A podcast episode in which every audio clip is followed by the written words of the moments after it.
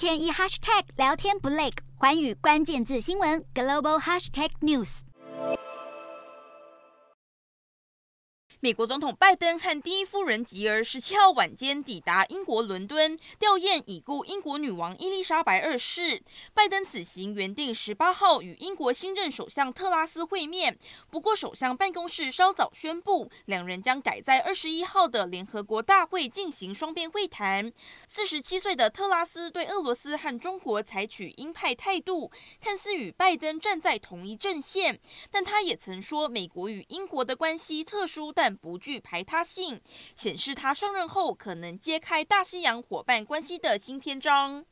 日皇德仁和皇后雅子十八号也已经抵达伦敦，这是德仁天皇二零一九年五月登基以来首次出访海外。外访期间将由他的胞弟文仁亲王代理国事。各国元首政要陆续前往伦敦，纽西兰总理阿尔登十七号就率先抵达，向女王的灵柩行礼致意。女王国葬当天将有超过一百位元首齐聚伦敦，包含美国总统拜登、法国总统马克宏和欧盟执委会主席范德赖恩。要是加上眷属、其他官员等等，外国宾客总数可能将近五百人，让伦敦市面临史上最大的维安挑战。